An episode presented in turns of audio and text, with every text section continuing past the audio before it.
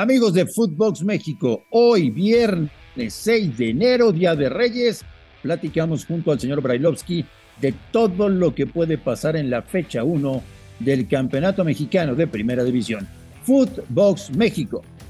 Footbox México, un podcast exclusivo de Footbox. Amigos de Footbox México, un placer saludarles. Hoy es viernes 6 de enero, Día de Reyes, y en Día de Reyes arranca la liga, arranca el clausura en la apertura del año. Así de bien se manejan las cosas. Empieza el clausura en la apertura del año. En fin, ya saben ustedes cómo nos la gastamos en el fútbol mexicano.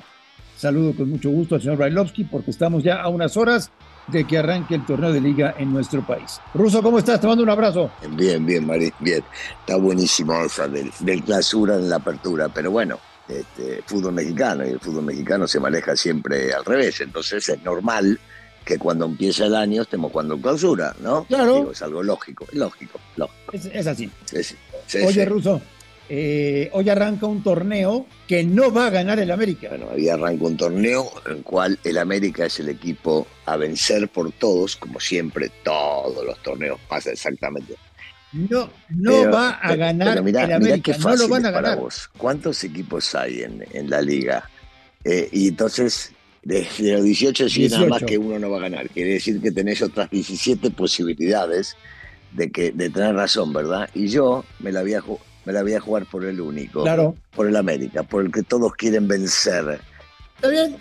Todos le quieren ganar al América. Me parece perfecto. Y como siempre, parte de entrada como candidato número uno a llevarse el título. Siempre el América es candidato. Solo te lo dejo en claro. No van a ser campeones en este 2023, ya verás.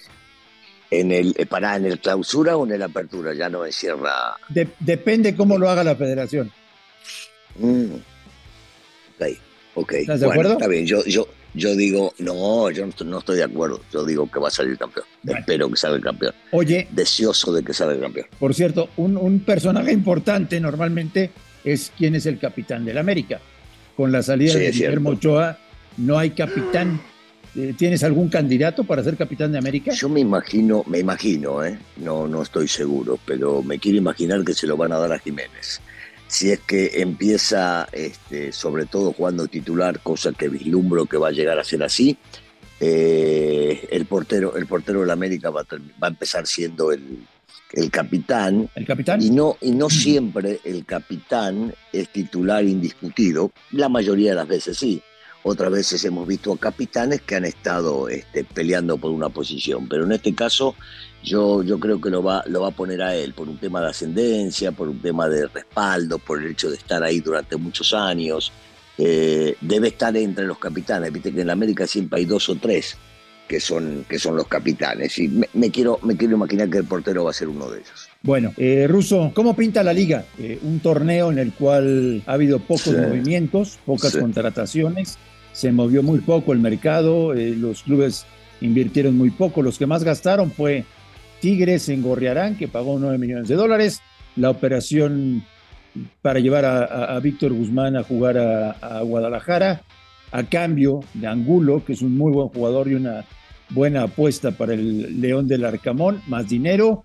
Eh, y cosita más, cosita menos, lo de Maxi Araujo, que fue un buen fichaje por parte de Toluca, pero en general se movió muy poco el mercado. Sí. Eh, vamos a ver, Russo, ¿buenos partidos desde hoy o no? Bueno, recordando que hoy ya tenemos uno que está suspendido, ¿no? Que en los papeles a mí se me hacía atractivo verlo a, a mí también, a mí también. A León, a León, sobre todo con, con Larcamón. Pero esperemos que sí, André, van a haber partidos atractivos, van a haber partidos infumables, van a haber partidos de todo tipo. De todo tipo. Eh, de entrada y, en la primera fecha se, se presentan un par de partidos que llaman la atención por la rivalidad o por el armado de los equipos o por por el sueño siempre ese renovado de cuando empieza un torneo, ¿no? Sí, sí hay, sí hay. Por ejemplo, digo, la, gente de la América ilusionada con poder llegar a, ganar un título y empieza un nuevo torneo. Eh, Atlas Toluca, me parece que en los papeles puede llegar a representar un buen partido, llama muchísimo la atención el de Rayados contra, contra Chivas. este, por más de que no veo demasiados cambios, por más que quieran hacer ver eh, otra cosa en, el armado o en la forma de jugar de Chivas, eh, más verso que otra cosa. Quiero ver qué pasa con, con, con Puente en, en Pumas, qué sé yo, si andan o no andan. Está bueno este clásico del norte entre, entre Santos y Tigres, qué sé yo, hay, hay, hay cosas para ver. Y otra, ¿no? Ver que cómo, cómo debuta el campeón contra, contra Puebla, un campeón que venía haciendo las cosas muy bien durante un año entero. De las típicas cosas que tiene el sui generis fútbol mexicano, ya les comentamos el tema de que el torneo de clausura se juega en la apertura del año. Eh, tenemos también, como siempre, ruso, ¿no? El asunto de que los clubes pueden seguir fichando jugadores durante todo el mes de enero, que si un jugador disputó partidos con algún club en la fecha 4 puede cambiar de club en el mismo torneo. Eh, en fin, de esas cosas fantásticas, ¿no? Que solamente el fútbol mexicano puede, puede ofrecer. Sí. Eh, vos, vos imaginate, André, vos imaginate que, por ejemplo, por ejemplo, este, un jugador, vamos a elegir uno para que no se enojen conmigo, del Puebla, Puebla. Juega en la jornada, en la jornada 4, juega contra el Monterrey y ese mismo jugador después juega para Monterrey contra Toluca. Puede porque pasar. Lo vendieron, porque lo vendieron a Monterrey. Una claro, una o, o, puede haber un jugador que en la fecha 4 juegue contra Monterrey, cambie de equipo y en la fecha 5 juegue contra el Monterrey. Exactamente, eso es maravilloso, maravilloso. Eso puede pasar. Bueno, está bien. Eh, acordate, acordate que puede pasar porque jugamos en clausura en época de la apertura. Entonces es normal que pase. Es normal, es normal. Sí, sí, En fin. Oye, Ruso, eh, un torneo en el cual quiero ver a León del Arcamón. Quiero ver cómo juega Pachuca y cómo defiende su título de campeón. Tengo muchas ganas de ver a los Tigres de Coca porque si algo caracterizaba al, Atlas ganador de dos títulos con Diego Coca era lo bien que se paraba en la cancha y lo disciplinados que eran sus jugadores. Me parece que en Tigres tiene mucho mejor plantel como para jugar con otra idea y ser mucho más ofensivo, ¿no? Eh, en, en, los papeles sí, en los papeles tiene mejor plantel, por supuesto, en Tigres y Coca ya demostró ser un técnico inteligente y capaz o para poder llegar a armar eh, buenos equipos. Eh, la estructura de Coca siempre fue eh, el, equilibrio, sobre todo defensivo, para luego salir a atacar. Y, este, y este Tigres, que tiene a varias figuras que salieron campeones con, con el Tuca Ferretti, también estaban acostumbrados a defender muy bien. Entonces, él puede aprovechar ese, esas, esas ganas, ese esfuerzo y esa lógica que implicaba que si lo hacían con el Tuca, ¿por qué no lo van a hacer con él? Y a la vez agregarle la parte explosiva adelante porque tiene futbolistas sumamente rápidos e inteligentes y de experiencia que pueden llegar a darle ese equilibrio que tanto él desea, seguro. Te quiero preguntar, Russo, y te los voy a dar puntualmente, a personajes en la dirección técnica de lo más importante que ha tenido este país, y quiero que me digas por qué están en el paro por qué están de vacaciones, por qué están con el teléfono en la mano esperando que llegue alguna llamada. El maestro Manuel Apuente, Miguel Herrera, Ricardo Lavolpe, José Manuel de la Torre, Enrique Mesa, Rubén Omar Romano, por contarte algunos, ¿eh? los técnicos que dominaban el fútbol mexicano hace unos años y que mejor cobraban, hoy están sentados en un sillón en su casa viendo partidos por televisión? Mira, una que tendrá que ver con el tema del ascenso y descenso. Este, y entonces no tenés que gastar tanto en un técnico importante. Pero, pero para mí la más importante es un tema de personalidad. Los dirigentes ya no quieren lidiar con, eh, con esos eh, técnicos que tienen huevos y que te van a decir lo que piensan y que van a hacer lo que realmente creen ellos conveniente. Y entonces se buscó una nueva baraja de gente joven, de gente que cobre menos, de gente que acepte firmar contratos por, por seis meses y que si te va mal lo único que hacen es cobrar o pagarle tres meses más de, rescisión de contrato, este, porque se inventó el, esto de que los técnicos ya están viejos o están desgastados y es una mentira, porque en el fútbol, así cuando, como cuando juegan los futbolistas, no importa la edad, sino importa la categoría y el talento que tienen, también tiene mucho que ver con esto de los técnicos que están afuera. Yo no me creo ese verso de que nos estamos renovando, renovando la baraja. Yo no creo en ese verso de que ya pasaron de moda porque lo conocemos a Manolo y sabemos que es un técnico de primerísima calidad y lo sigue siendo. Lo conocemos al profe Mesa, que también es un tipo sumamente capaz y lo va a seguir siendo y no porque tenga más edad que hace 5, 6 u 8 años, entonces vale menos o estamos buscando algo nuevo. Ya se inventó todo en el fútbol. A ver, mira Andrés, es tan fácil como esto. El fútbol que acabamos de ver en el Mundial nos, nos llevó a la conclusión de que el campeón del mundo, que es Argentina, no jugó un fútbol brillante, jugó un fútbol inteligente, un fútbol dependiendo de los 11 futbolistas que estaban en la cancha. Y por ejemplo, te lo digo con un tipo que está dirigiendo, como Bucetich. A Bucetich se lo ha criticado por ser defensivo, y yo creo que no, que es equilibrado y en este fútbol lo demostró, porque empiezo a comparar y veo a Julián Álvarez, que fue titular indiscutido, y veo a Di María, que fue titular indiscutido, y veo a Enzo, que fue titular indiscutido. Y estos chicos se mataban en la cancha, corrían y metían pata. Cierto, muy cierto. Entonces te quiere, te quieren hacer ver que Bucetich juega defensivo cuando entonces Argentina juega defensivo. No, no juega defensivo, es equilibrado. Hoy la tendencia es cuidar el resultado. Y como cuidar el resultado, entonces te quieren hacer ver que esos técnicos son antiguos o que piensan de otra manera. Y para mí no. Para mí pasa mucho más allá de todo esto y tiene que ver con no chocar con esas grandes figuras y entonces se me hace más fácil buscar alguien que yo pueda manejarlo más fácilmente porque recién hace sus pininos. Que cobre menos y que tenga muchísimas ganas de trascender en el negocio. Exactamente. Eso es lo que están buscando los entrenadores. Eso es lo que buscan. Exactamente, exactamente. Oye, Russo, uno de los equipos que visita la capital de México este fin de semana son los Bravos de Juárez.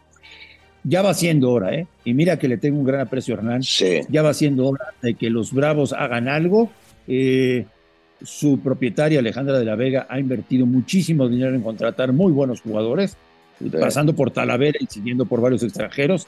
Ya es hora de que Juárez haga algo importante y también Russo, ya es hora de que los Cholos de Tijuana, te voy a dar un dato escalofriante, ¿eh?